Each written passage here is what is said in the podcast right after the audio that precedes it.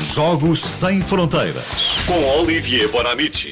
Olá, bom dia, Olivier. Bom dia, Bem-vindo. bom dia, bom dia. Bem, acordámos com uma notícia horrível eh, de uma jogadora de vôlei eh, decapitada no Afeganistão. E é disso que falas do Afeganistão e da sua ligação com o desporto. Até porque em Portugal, neste momento, temos vários refugiados do Afeganistão, Olivier. Sim, bom dia. Era músico, tocava um instrumento tradicional do Afeganistão, chamava-se Fawad Andarabi. Vamos lá.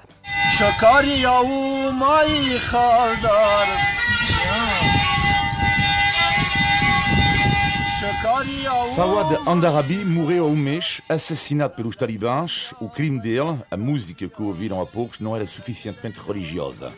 E por causa disso recebeu uma bala na cabeça. Como do cume, os talibãs foram beber um chazinho com ele antes de o abaterem. A música é proibida, o desporto também, pelo menos entre 96 e 2001, e na altura os estádios de futebol serviam de palcos para a execução das pessoas. Os talibãs do regime eh, de regresso ao poder 20 anos depois prometem que não estão aqui para chatear ninguém. Eh, por exemplo, o desporto eh, autorizam os homens à prática de 400 desportos e não 401 nem 399. E os homens podem, por exemplo, disputar o Mundial de Cricket que decorre neste momento. O cricket, desporto número um no Afeganistão. E esta, nesta seleção há um jogador que publicou o seguinte tweet em agosto passado, o dia em que os afegãos perderam o seu país, o mundo ficou apenas a olhar. E voltando à lista dos 400 desportos, eh, são, Vais dizê-los todos. São, são homens, não, 400. não os conheço. até às 11. Eh, e as mulheres? Há uma lista também para as mulheres. Bom, não há. Um responsável dos talibãs disse que apenas que não é necessário. Não é necessário uma mulher fazer desporto. Um discurso assustador e que fez com que algumas mulheres desportistas saíssem do país. É o caso, portanto, de uma das de 20 raparigas da seleção feminina de futebol, eh, que desde setembro passado vivem em Portugal. E elas têm entre 14 e 19 anos. E recentemente, como conta a visão, elas foram ver o mar na Nazaré. Algumas já tinham ouvido falar do surfista McNamara, mas nunca tinham visto a onda e o Oceano Atlântico. A revista Visão, numa bela reportagem, foi falar com uma delas. Fista, 16 anos, eh, passa o seu tempo eh, à noite a aprender português e já sabe dizer como vai e estou bem, obrigado, que já, já serve em Portugal. Sara, 15 anos, quando viu o mar, inspirou, expirou, fechou os olhos e para ela, eh, diz, foi uma forma de me sentir livre. Sentir-se livre é um pouco a sensação que tem o povo afegão quando pratica o seu jogo preferido. Mais do que o cricket até. Este jogo, todos nós aqui, todos, acho eu, o praticamos na nossa infância. No best-seller O Menino de Cabul, o escritor de origem afegã Khaled Hosseini conta a história de dois amigos que se defrontam então no céu de Cabul. Qual é este desporto? Qual é? No céu, um jogo no céu. Eu vou dizer Quidditch, mas não deve ser. Não, Que isto é do céu, Harry Potter. Que, que nós jogamos todos este, este jogo. Todos nós, todos aqui. No todos. céu? No céu.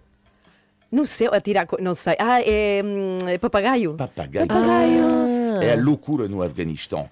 Nas colinas do Cabul, as crianças lançam os seus papagaios. Muito a regra bem. do jogo é simples: escolher um alvo e romper o fio do papagaio do adversário. Portanto, é por Ah. isso que cada papagaio tem no Afeganistão pequenos pedaços de vidro. ah. Ah, e, portanto, o papagaio que cai é apanhado e pertence a quem o apanhou. E logo a seguir é vendido e com esse dinheiro as crianças, por exemplo, podem comprar simplesmente um gelado.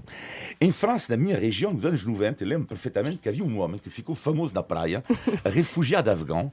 Ah, os papagaios de papel encantavam as crianças. E um dos papagaios, lembro muito bem, era um polvo, fui ver esta manhã na internet, de 500 metros quadrados. Ah, brutalidade. Ah, e tudo A cobertura do céu é, todo. e Era um afegão, estava lá a jogar assim. ele vive da sua paixão eh, em França, em toda a liberdade. Um sentimento partilhado pelas meninas afegãs, que estão em Portugal há três meses. E para fechar esta crónica hoje, queria que ouvissem bem o que disse a capitão desta jovem seleção. Ela disse o seguinte: vocês, portugueses, são os nossos heróis e vão estar, vão estar sempre nos nossos corações. Obrigado, Portugal. Espetacular. Muito bem. Sabem uma coisa, e já agora aproveitamos para mandar beijinhos para ele. Há um ouvinte da Renascença, é vegão, vive na Suíça e está a aprender a falar português por causa da Renascença, precisamente. Já há coisas que ele aprendeu por causa das nossas emissões, não é incrível? É mesmo. Beijinhos para ele que está na Suíça a ouvir-nos quase todos. nossa- Espero que hoje esteja a ouvir-nos. Sim, é da manhã. interessante. Essa jogadora de que falavas, hum, isto aconteceu no início de, de, de outubro, ela, ela foi decapitada por não usar o hijab num jogo. É brutal, sim, é verdade. E e, e quase todos os dias recebemos notícias destas de lá. Olivier, beijinhos. Até quarta-feira. Temos Jogos Sem Fronteiras sempre à segunda e quarta-feira aqui na Renascença. Bom dia.